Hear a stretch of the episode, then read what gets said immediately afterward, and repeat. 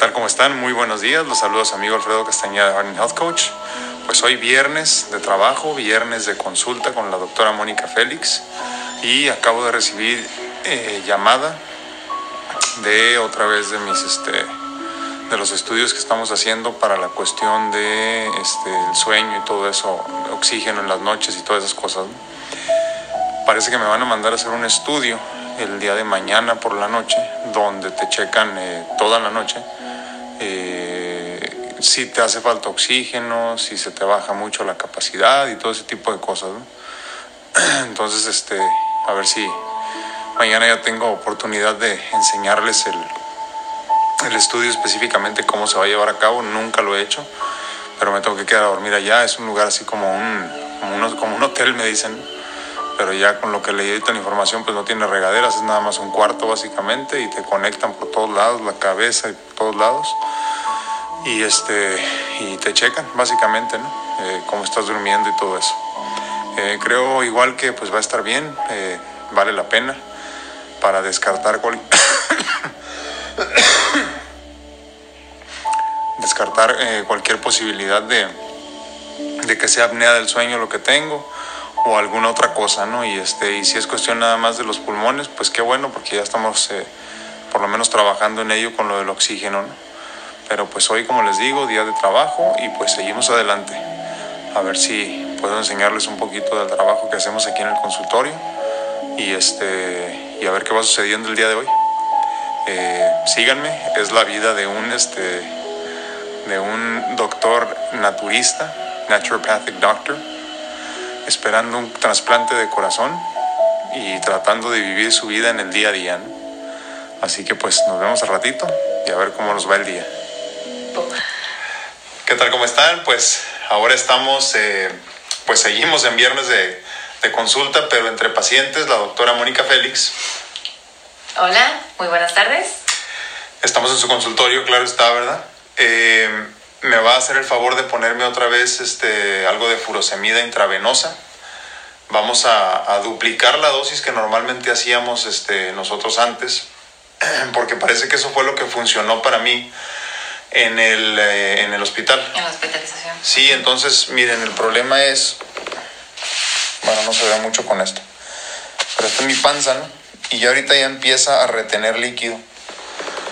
Eh, problema que ya esperábamos, que ya sabíamos que iba a suceder, pero como bien dijo mi esposa, no pensamos que fuera a ser tan rápido, pero pues es. Entonces vamos a tratar de resolverlo ahorita con esto, eh, algo de, medicamento intravenoso, algo de, de, ¿cómo se llama? Diurético. diurético. Diurético intravenoso, que es pues mucho más fuerte que el que tomo todos los días oral, ¿no? Por vía oral. Mucho más rápido y eficaz. Y mucho más rápido también.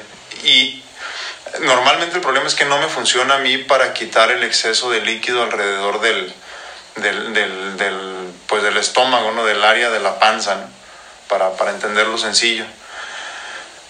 Ellos eh, me han explicado los doctores algunas veces que este líquido está en lo que llaman ellos el tercer espacio. Por ser en el tercer espacio, pues no es un líquido que pueda desechar eh, el riñón como tal o los riñones. ¿no? Eh, haznos un favor, explícanos poquito de qué es ese líquido, eh, cuando, o, cómo se atrapa en ese tercer espacio para comprenderlo un poco mejor. Ese líquido se va formando porque lamentablemente el hígado no está funcionando adecuadamente. Entonces, por el mismo tejido que se encuentra endurecido, por la misma fibrosis y que además el riñón no depura todas las toxinas, se va fugando, se va fugando exactamente entre lo que son los músculos abdominales y, el espacio donde se encuentran los órganos suspendidos. Entonces es como una fuga. No es fácil responder a esto porque normalmente los diuréticos van a responder en las, en las, en las zonas más distales del riñón. Entonces hay una respuesta a nivel renal, pero no hay una respuesta a nivel, de, a nivel del hígado, ¿no? Entonces, aquí la cuestión es que va a ser un poquito complicado, lamentablemente, para una citis este, refractaria, que es que ya no responde a diuréticos. Eh, no hay mucha respuesta. Ahora, hay muchos tratamientos para un tipo de para, parasitis y uno de ellos es otro tipo de diurético que trabaja en otra, en otra, eh, en otra para no entrar mucho en detalles, en otra de las, de las porciones del riñón y es la espironolactona, pero lamentablemente Alfredo es alérgico a este medicamento, entonces aquí sí estamos como un poquito cruzados eh, eh, estamos como un poquito cruzados de brazos porque aquí no podemos hacer mucho. Una disyuntiva. Exactamente. O tratamos con furosemide, que ahorita en que no podemos hacer también altas dosis por la cuestión de, de que su riñón se encuentra un poquito afectado y la creatinina está empezando a elevarse. Entonces, todo tipo de diurético obviamente va a hacer que la creatinina, que el riñón esté trabajando el doble y de esa forma, como respuesta, la creatinina sigue subiendo, ¿no? Que es el primer marcador que nos indica cómo está funcionando el riñón, ¿no? Entonces aquí vamos a ver, esperemos que tengamos buena respuesta, porque obviamente Alfredo se está cuidando muchísimo, su ingesta de sales, creo que estamos en menos de mil miligramos al día, ¿no? De líquidos, él está completamente, este estricto también, está tomando un litro, un litro diario y eso incluyendo sus medica eh, cuando toma su, ingesta de medicamentos, controlando caldos, este, todo eso lo va a ir midiendo, ¿no? Entonces, aquí obviamente pues nos encontramos que la misma congestión eh, que tenemos por parte del corazón está provocando que los órganos estén congestionando y no estén respondiendo adecuadamente. Entonces, por eso volvemos a ser tan tanto asitis, ¿no? Lamentablemente no es lo esperado porque si estábamos viendo que son dos semanas el que saliste del hospital. Entonces, no es mucho el líquido, pero obviamente lo que queremos es evitar una, una paracentesis en menos de un mes, ¿no? O sea, que no sea tan corto el, el tiempo donde realizamos la paracentesis. No porque sea algo malo, sino porque obviamente provoca dolor en el paciente, es un procedimiento mínimo, eh, muy mínimo, es, es este, mínimamente invasivo. Mínimamente invasivo, pero aquí la cuestión es que obviamente causa dolor, ¿no? El paciente no se puede mover tan fácilmente pausa, pausa. Eh, asitis. Eso significa retención de, líquido en la zona de la pancita, no abdominal. Eh, segundo, paracentesis. Esto es una punción básicamente que normalmente se hace también en la zona abdominal, no en la pancita, en el área de la pancita general, y te checan ahí con un ultrasonido para ver exactamente dónde tienen que hacer la punción esta para extraer líquido de esa manera, ¿no? Perdón, nada más aclarando. Exactamente, entonces creo que Alfredo lo comentó en alguno de sus videos previos, si lo siguen, eh, y, y, él de hecho... Eh, enseñaste, creo, ¿no? Las, las zonas donde se habían hecho la punción. Entonces, no lo queremos realizar tan seguido y estamos esperando nosotros que podamos tener una forma de cómo contrarrestar esta acumulación. Entonces, de esa forma, vamos viendo. Entonces, ahora vamos a aplicar 80 miligramos de furosemida intravenoso, va a ser en bolo. Eh, normalmente estábamos realizando 40 miligramos, pero creo que no teníamos una buena respuesta. Obviamente, aplicar este tipo de diurético puede provocar que se disminuyan los niveles de potasio, eh, muchísima deshidratación, que baje los niveles de sodio también. Entonces tenemos que estar monitoreando, ¿no? Tenemos que estar monitoreando, también puede provocar una hipotensión, o sea que la presión del paciente baje demasiado y obviamente pues eso lo pone en riesgo. Entonces ahorita vamos a checar la presión arterial ahorita cómo está, ver que se encuentra bien. Él lamentablemente siempre la tiene baja. Entonces, este, de hecho, hacemos todo lo posible para, para que esté lo más bajo posible, pero sin llegar a una hipotensión grave, porque si está muy baja la presión, obviamente también el riñón se ve más afectado, porque ocupamos que tenga un poquito de volumen para que no esté en, completamente, en completa deshidratación, ¿no? Sí, trabajando en seco, Pues bueno, vamos a darle a esto y, este, y a ver cómo me va. Ahorita les aviso. Bueno, pues ahorita está aquí la doctora haciéndome el favor de tomar la presión arterial. Vamos a ver cómo sale si se alcanza a ver ahí. Ahí también con el oxímetro para ver cómo andamos con la capacidad de los pulmones, que es lo que nos ha estado afectando. Me gusta platicar de este tipo de cosas y hacerlo del conocimiento de la gente. Eh, para que de alguna forma entiendan que esto de esperar eh, un trasplante de órgano, y no es nada más en mi caso, es en todos. Eh. Conocemos personas que están esperando riñones, hemos conocido personas que están esperando hígado. Eh, la vida no es sencilla. 106 o 105. ah, perdón, 100, al revés. Con tu saturación de oxígeno al 100. Al 100, mira, muy bien. Les digo, no tengo problema yo en el día con el oxígeno, el problema es en la tarde, o en la, noche, perdón, en la madrugada. Entonces les decía, es importante para mí eh, que la gente comprenda lo que pasan muchas veces los enfermos crónicos, ¿no? los enfermos crónicos y lo que tienen que, que aguantar muchas veces. ¿no? Y cómo la batalla día a día eh, a veces se torna un poquito cansada, se podría decir, ¿no? Cansada este, físicamente y muchas veces anímicamente también. ¿no? Eso está bueno, mira, dale eso. ¿A cuál de todas? No, ¿Esta? no, esa. ¿Esta o esta? No, no, esa es la grande, ahí para que, no, ¿Esta? no, para que le des ahí un lado. Esa. Ok. Ah, perdón, es que estamos escogiendo vena. ¿Y Pero tienes? como tengo los brazos tan flacos, la verdad que todas están buenas. Y cuando tienes un paciente que conoce de esto, pues no puedes. No puede uno. No puedes ponerte tus moños. Sí. El paciente aquí, dale, aquí, tómame la presión así y demás. No, y es que en la, en la que tengo un lado, de esa que también está muy buena, pues es donde tuve el catéter la vez pasada y todavía veo ahí el puntito de la vez. Y prefiero no dañarlas mucho porque luego cuando me internan, ya me ha pasado, eh, hay tanta, este, tanto daño que luego no encuentran eh, arterias buenas, perdón, venas buenas. Entonces, les comento, todo esto yo lo hago con el afán y me sirve de catarsis, se lo aclaro también, no es importante también platicar uno su historia, ¿no?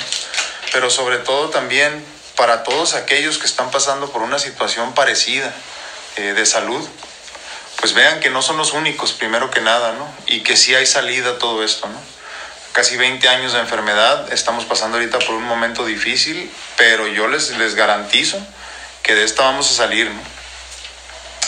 Y segundo, más importante todavía, para ustedes los que son familiares de los pacientes que están pasando por esto. Porque muchas veces el familiar del paciente, ahí va el piquetito, el familiar del paciente, ahí está, el familiar del paciente no sabe cómo lidiar con estas situaciones. Eh, te sientes solo muchas veces y piensas que tú eres el único que está pasando por esto junto con tu ser querido. ¿no? Y no, habemos muchas personas que estamos en esta situación o una situación parecida.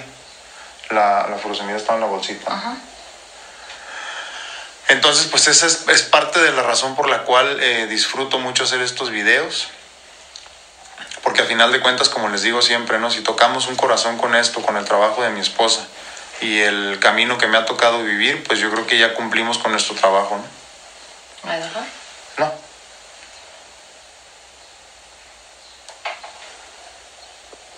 Ya está ahorita suministrando. Ahorita solamente solución que- salina para permeabilizar la, la vena, mi conducto, y ahorita voy a aplicar la, la furosemide o Lasix o muchos muchos le llaman la la pastilla, ¿cómo dicen? Water pill, ¿no? Water pill. Sí, es cierto. Esto es, am, más o menos son 2 mililitros por 2 minutos. Entonces aquí tenemos un poquito más de 2 mililitros, entonces vamos a hacer un poquito lento. Obviamente preguntamos si el paciente se siente con un poquito de taquicardia o con desvanecimiento y quede bien abajo. Sí, es que por- para tomar Sí. también lo de la, lo de la jeringa. Entonces, podemos hacerlo con un catéter, este, con un catéter intravenoso. Am, creo que en esta ocasión decidí hacerlo por, un, por una mariposita, con un butterfly, nada más para no pre, para prevenir un poquito el dolor y porque como es un, un suministro tan corto, pues en realidad no es necesario meter todo el catéter, ¿no? Cuando sabemos un poquito, sabemos que cuando ponemos un catéter intravenoso sí tenemos que aplicar casi toda la, la longitud de la aguja y en realidad con el butterfly pues es nada más el puro bisel, ¿no? La, la función es la misma, ¿eh? nada más que en este sentido eh, preferimos también por cuestión de tiempo, como dice la doctora, porque se hace mucho más rápido si lo hacemos de esta manera, ¿no? Eh, de tal forma que no tienes que estar con el goteo ahí con el, en el tubo este acá arriba esperando ¿no? que se termine eh, pues, la bolsita, que aunque pongas una pequeña, de todas maneras el goteo es lento y este, a veces no hay tanto tiempo para eso. ¿no? Eh, ahorita hemos cambiado un poco mi tratamiento. No sabemos exactamente a ciencia cierta qué vamos a hacer en los próximos, eh, eh, en las próximas semanas o en lo que dure este proceso en el que me vuelven a hablar al hospital o me pongo peor, ¿no? En cuestión de salud. Porque eso de eso depende, ¿no? Que yo, que yo ya, me, ya pueda internarme, esperar al corazón. Entonces, lo que decidí por lo pronto ahorita una decisión personal que al principio no le gustó mucho a mi esposa y no la comprendió a lo mejor, fue dejar de llevar a cabo los tratamientos de células madres ahorita. Y creo que sí me está afectando, es decir, lo siento en mi energía, por ejemplo, ¿no? Y ustedes lo ven en mi color de piel, que como les comento, ¿no? Ya me veo pues los cachetes más hundidos y todo eso, y eso estoy comiendo mucho, pero como mucho, mucho, eh, muy sano, ¿no? y pues nada de sal, entonces por eso no estoy muy inflamadito ni nada, más bien estoy desechando todo lo que como, como muchas frutas y verduras básicamente. Acuérdense que ya hace cuánto, un año, año y medio, llevo un año vegetariano. Un año. Un, Un año. más del año y medio. Sí, vamos a decir un año y medio, pero redon- no, me no nos acordamos exactamente, ¿no? Pero ya un año y medio, a pesar de que ya tenía yo haciendo como unos tres años cambios ya en mi alimentación, ya hace año y medio decidimos eh, que me fuera ya completamente al vegetarianismo. Eh, por cuestiones de salud también y por los riñones y por el hígado y todo, ¿no? Y, y en general para estar mejor. Y, este, y, y ahorita con, los, con las limitantes que ya nos impusimos, ahora sí bien a bien la cuestión del sodio, por ejemplo, del exceso de sal, eh, eh, y los líquidos que me impusieron los médicos para no estar reteniendo tanto líquido, pues el bajón de peso ha sido mucho más drástico. ¿no? Dirán que estoy viendo ahí, estoy viendo los minutos. Como no traigo reloj, que estoy contando ahí los minutos. Entonces, este, por lo pronto tomé la decisión de no llevar a cabo ya tratamientos de células madres ni de ningún tipo de productos de los que normalmente me pongo eh, semanalmente o bisemanalmente para tener más energía, ¿no? Esos que ya trabajan ya a nivel hormonal y todo eso, que me han beneficiado mucho en los últimos años. Porque la lógica es que quiero ya que se dañe el corazón, porque ya me siento muy cansado. Entonces que necesito ahorita ya que ya pase al siguiente nivel esto para pues poder ser aceptado ya en el, en el hospital. Que también es un arma de dos filos, Es- ¿no? Porque exacto. también ya llevamos esperando que 10 años, 10 9 años. años, entonces Vamos para 10 años. la cuestión es aquí cuántos años más vamos a esperar, qué tal si se vuelve, se vuelve una espera de 3 años, entonces yo creo que aquí Dios nos irá poniendo el camino de lo que vamos a hacer, por ahorita Él ha decidido no, pero también sabe que yo soy muy latosa. No, y la otra Entonces, también es cómo me vaya sintiendo. O sea, qué tal si, Exacto. si en un mes, de ahorita en un mes, ¿no? no me han hablado y yo de todas maneras eh, sigo aquí y me siento ya muy cansado, muy mal, pues entonces tendré que recurrir a mis tratamientos normales. ¿no?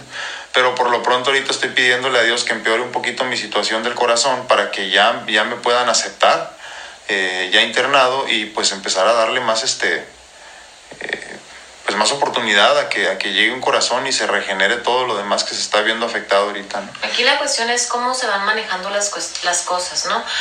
Am, creo que Alfredo les había platicado am, cómo era el proceso de la cuestión de una vez que está uno en la lista.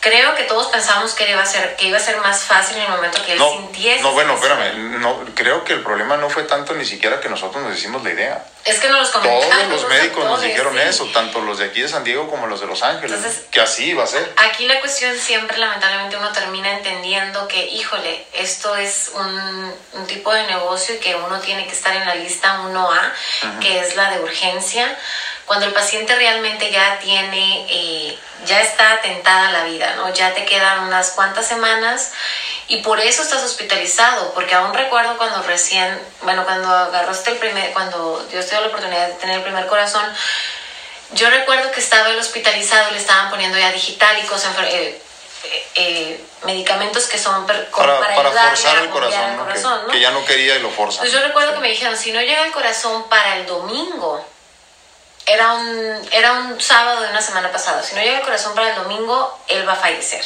Entonces, gracias a Dios llegó el domingo, este, gracias a, a Dios y a la Virgencita, pero aquí... Pero ese es tema para otro video. Exacto. Aquí la cuestión es, creo que están esperando lo mismo que suceda para cuando él esté en la lista 1. Entonces también nosotros, eh, si estamos en este, en el, en el ámbito médico, creo que también nosotros tenemos que empezar a tener como que opciones, porque tal vez esa opción va a ser... eh, falta tiempo, tal vez va a ser pronto, eh, son los designios de Dios, entonces tenemos que ver Sí. cómo nos vamos a ir ayudando, ¿no? No, y, y- y creo que va a ser en el camino, o sea, en el, en el proceso vamos a ir viendo qué funciona y qué no.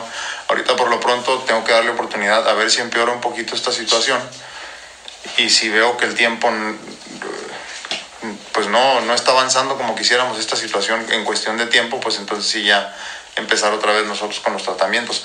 El, el, problema aquí es que de todas maneras no voy a mejorar mucho más, voy a mantenerme estable, que eso es lo que nos ha ayudado mucho la cuestión de los tratamientos, pero, pero sobre todo ya en mi situación ahorita es más bien tratar de mantenerme estable, que tampoco beneficia mucho a largo plazo, pero igual pues ahora sí, como bien dice Mónica, ¿no? A final de cuentas, si es la única opción, pues es la única opción. Porque también nos encontramos con otra cuestión, perdón, que ya ahora sí quiero platicar. Ya terminamos. Ya terminamos. Con la cuestión de que eh, su hígado no tiene cirrosis, como lo vieron en el video previo, pero tiene fibrosis. Y la fibrosis es por el mismo congestionamiento del corazón, ¿no? Eh, se llama CSF, que es este, una enfermedad... Eh, Insuficiencia cardíaca congestiva. Congestiva, o sea, va creciendo tanto los ventrículos, todos los, todos los, las cavidades del corazón que va provocando un congestionamiento, ¿no? Entonces, ahorita tenemos fibrosis en el hígado, parece que es un grado severo. Todavía no nos han enseñado como que si es grado 1, grado 2, porque llega hasta el grado 4. Eh, y ya de ahí puede avanzar a lo que es fibro, digo, cirrosis. Entonces, también aquí tenemos que ver cómo se puede, porque se puede, eh, la fibrosis se puede regenerar y revertir. Digo, perdón, la fibrosis. Entonces, tenemos que ver cómo es, ¿no? Entonces ya estamos haciendo cosas. Primero lo que tenemos que lograr con la fibrosis es una buena alimentación, un descanso. Creo que te ha tocado descansar, bueno, tu mismo cuerpo también te pide descansar más, ¿no? Entonces hemos estado haciendo algunas cuestiones para empezar a mejorar la fibrosis, pero también tenemos que ver eh, y hacer y leer, bueno, ahora sí que buscar mucha literatura acerca de cómo resuelve, cómo es el beneficio de células madres en, en la fibrosis. O sea, ¿qué tal, este, sí, ¿qué tal trabaja? ¿no? Pero eh, aquí el problema es este, y esto es muy importante de comprender. Y lo mismo pasa con el corazón en mi, en, mi situación específica. Desgraciadamente están, son tantos los embates que sufren mis órganos eh, por la enfermedad de tantos años, por los medicamentos tan fuertes por tantos años, por la situación eh, eh, de la cuestión de la falta de irrigación sanguínea de calidad, por el exceso de retención de líquidos, por, por, las subidas y bajadas tan fuertes que he tenido, por ejemplo, de albúmina, de creatinina, de todo ese tipo de cosas que afectan hígado y riñones. Entonces, yo, yo ya ni siquiera tengo, bueno, quisiera tener la ilusión, no quisiera todavía poder regenerar mi hígado pero ya lo que busco es por lo menos mantenerlo donde está y que no empeore, ¿no? Porque al final de cuentas estamos luchando contra muchas cosas al mismo tiempo. Contra muchas cosas al mismo tiempo y eso es importante que, que, se comprenda, ¿no? No es como una persona que solo está batallando con la, con la situación de, de, de, de fibrosis solamente sin ningún otro problema de salud porque si fuera así, sería muy sencillo resolverlo. El, hígado, por ejemplo, no sé si lo sepan, pero en un trasplante de hígado tú puedes poner un pedacito de hígado y ese hígado crece a las dimensiones y a las necesidades que tenga el cuerpo de esa persona. Entonces, para poder trasplantar un hígado, de un hígado se pueden sacar hasta cuatro, por ejemplo, ¿no? Cuatro trasplantes para, diferentes personas. Si mi problema, mi único problema fuera el hígado, creo, creo, no sé tú qué pienses, pero sin problema ya lo hubiéramos podido resolver con alimentación, como dices, con células madres, con algunos tratamientos alternativos, con herbolaria, ya hubiéramos podido resolver eso. El problema es que son muchas cosas al mismo tiempo y el cuerpo no, pues no tiene, no tiene la capacidad. Sí, nos decía el, otro, el fin de semana pasado, perdón que interrumpa y ahorita me acordé. Eh, eh, el maestro de nosotros, el doctor Rodolfo Rodríguez, me estaba, me estaba diciendo de un té, no estábamos platicando de situaciones de salud y este, y. Tomar la presión. Y me dijo que había un té muy bueno para la regeneración del hígado. Y, y sí, todo está muy bien. El problema es que cuando estás tomando 1.2 litros de agua al día o del, o líquido al día, no te puedes tomar tres tazas de, de, té eh, como quisieras, ¿no? Para ayudar a los riñones y al hígado y al corazón y todo. Sí hay muchas soluciones, el problema es que estoy muy limitado. Entonces, eh, eh, esa es otra que tenemos que considerar, ¿no? Por eso ha sido mucho más difícil la situación de nosotros, eh, cuando se resuelve una, empieza otra y cuando se acaba esa, ya estamos atacando otra. O si no, ya regresó la de antes y así no la llevamos, Quitando mucho eso se mantuvo estable.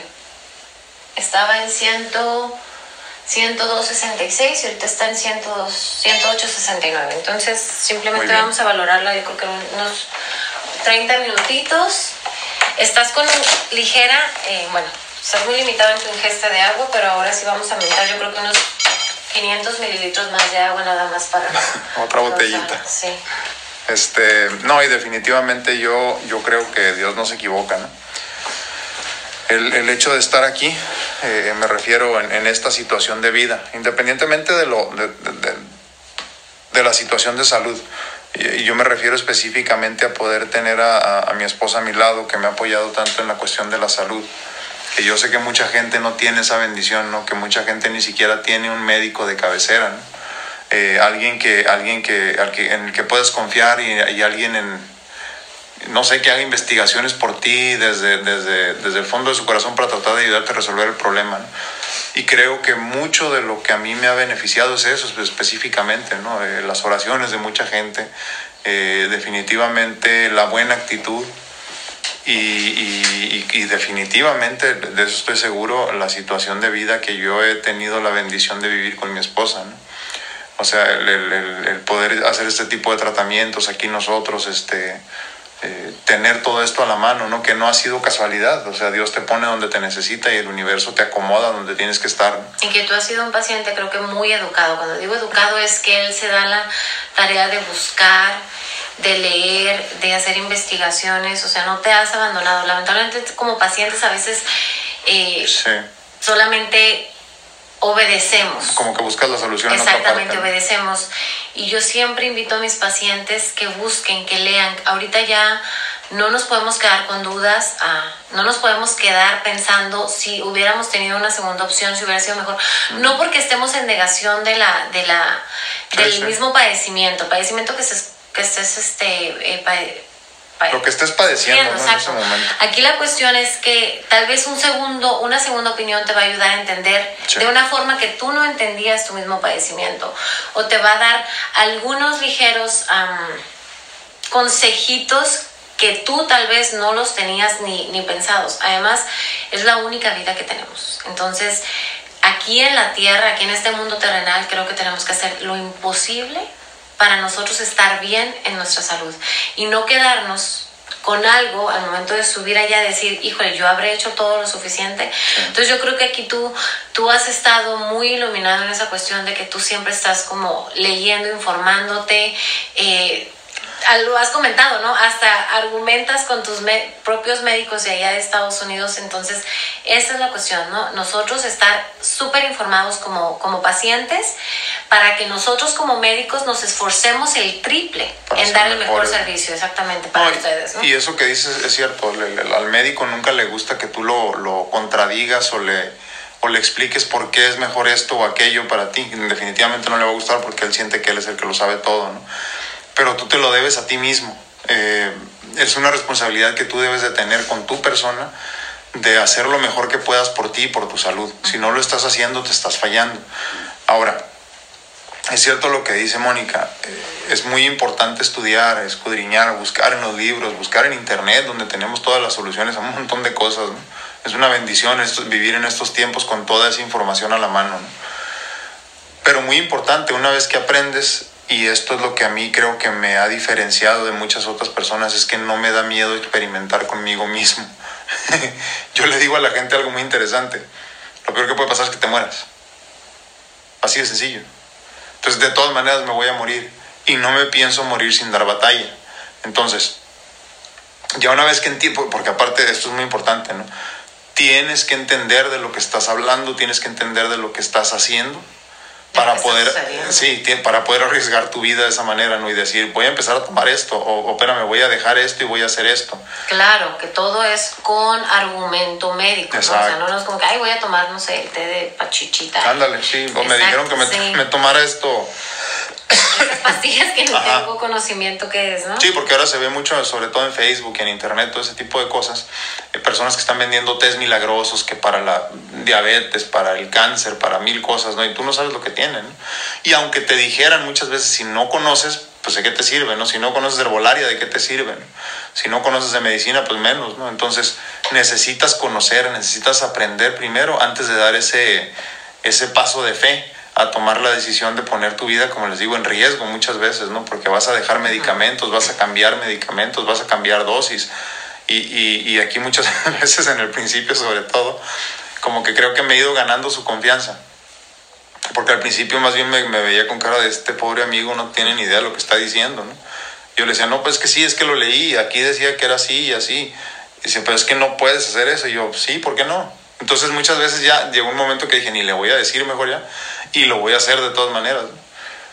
Creo que en el camino me, me gané su confianza y, le, y le, le, hice entender que, que tenía argumentos, como dice ella, ¿no? que a final de cuentas sí estaba buscando en alguna parte la información y que no era algo que yo me inventé. Pero bueno, pues ese ya es tema para otro video, creo. ¿Algo que añadir, doctora? Creo que a vivir la vida y disfrutarla. Exacto. Al máximo hasta donde se pueda. Y, de veras, si algo les puedo dejar ahora es, no se vayan de este mundo sin haber dado batalla. Hace rato lo platicábamos de otro tema, ¿no? completamente distinto al que estamos tocando ahorita. Pero no te puedes levantar un día sin tener una nueva ilusión. No te puedes levantar, eh, despertarte mañana sin tener plan B o plan C o plan D en tu vida. Eh, ¿Qué vas a hacer el día de mañana si esto cambia? ¿Qué vas a hacer el día de mañana si tu salud deja de funcionar como tú quisieras? Eh, mil cosas pueden cambiar porque nada de eso está en nuestro control, eh, ni, ni, mucho menos la salud. Entonces, por más que te sientas que puedes con todo, muchas veces no se puede. Entonces necesitas tener nuevas ilusiones y nuevas, nuevas posibilidades en tu camino despierta todos los días con nuevas intenciones, con nuevas ilusiones, con nuevos sueños, con Ajá, nuevas metas. Cortas, claro. Y largas también, ¿no? porque tiene que haber cortas, medianas y largas. ¿no? Eh, si, si te estás muriendo y solo estás pensando para el día de mañana, tu vida va a ser muy lúgubre. Yo creo que todo, todo viene como, como lo mencioné en el libro, ¿no? Eh, todo viene de agradecer. Si tú te despiertas agradeciendo porque el sol ya despertó para ti, porque ya estás respirando este airecito um, a neblina, ahí ya empezó tu día uh -huh. agradecido y las cosas más bonitas se te dan. Aunque estés padecimiento, aunque estés teniendo una enfermedad muy crónica, aunque estés teniendo el peor día de tu vida, creo que en el momento que tú le cambias el chip a ese día, aún estés postrado en cama, puede cambiar tu día. Y aunque no lo creas, las cosas podrían estar peor. Claro. Así de sencillo. Así como me ven a mí, las cosas podrían estar peor. Podría yo no estar de pie, ¿no? Simplemente, ¿no? Y yo agradezco, como les digo siempre, el solo hecho de valerme por mí mismo todavía y seguir de pie, a, medias y despacito y lo que sea, pero sigo de pie. ¿no? Entonces, no te vayas de este mundo sin dar batalla, sin dar, sin dar todo lo que tengas adentro de ti para lograr lo que sea que quieres lograr. Y en mi caso, pues es seguir viviendo. ¿no? Entonces, eh, yo, yo no me pienso ir de esta vida, como les digo, sin dar batalla. ¿no? Pero bueno. Los dejamos con ese pensamiento, con ese sentimiento. Mi nombre es Alfredo Castañeda, su amigo, como siempre, se despide de ustedes y... La doctora Mónica Félix a sus órdenes. Pues los vemos a la próxima, cuídense mucho, que Dios los bendiga y no se olviden de regalarnos un like por ahí. Adiós. Adiós.